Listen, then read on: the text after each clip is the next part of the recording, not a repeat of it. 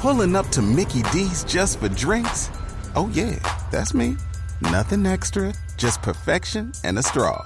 Coming in hot for the coldest cups on the block. Because there are drinks, then there are drinks from McDonald's. Mix things up with any size lemonade or sweet tea for $1.49. Perfect with our classic fries. Price and participation may vary, cannot be combined with any other offer. Ba da ba ba ba.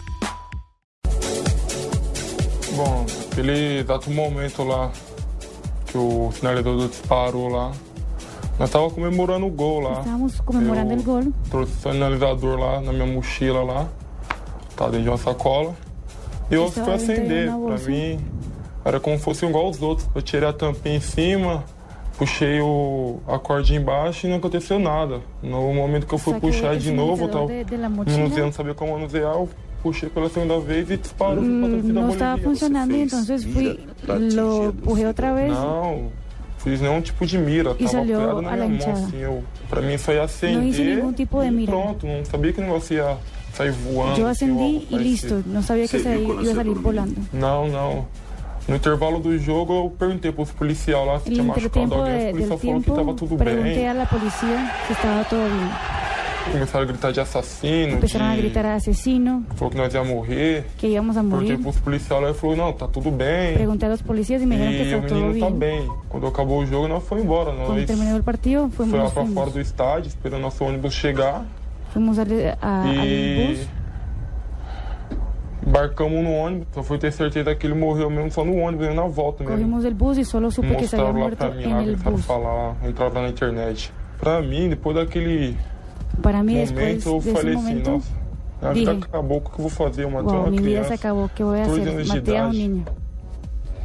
Estas son las declaraciones del hincha de Corinthians, que en entrevista exclusiva para TV Globo contó lo que sucedió en el estadio de San José de Oruro y que le costó la vida a un niño de 14 años. Habla de su no intención, del inconveniente que tuvo en manipular la pólvora y del desastre que se ha convertido su vida después eh, de haber sabido que el niño de 14 años, hincha del San José de Oruro, había fallecido producto de una bengala lanzada desde el otro extremo del estadio. Queríamos Sí, abrir con esto porque este es un llamado de atención, un campanazo de aquí en adelante para que la fuerza pública, porque aquí también eh, en este caso eh, vale decir la responsabilidad es de las autoridades, la fuerza pública en todos los estadios del mundo tengan el control absoluto de estos eh, eh, aficionados que sin eh, medir los alcances de sus actos terminan cegando la vida de otros aficionados. Y que ya vimos a ver aquí en la final del fútbol colombiano que con todas las medidas de seguridad metieron pólvora. El joven de 17 años, un menor de edad, se entregó a la policía brasilera donde está siendo oído en este momento. Lo deben dejar libre hasta el final del día mientras deciden qué van a hacer con él.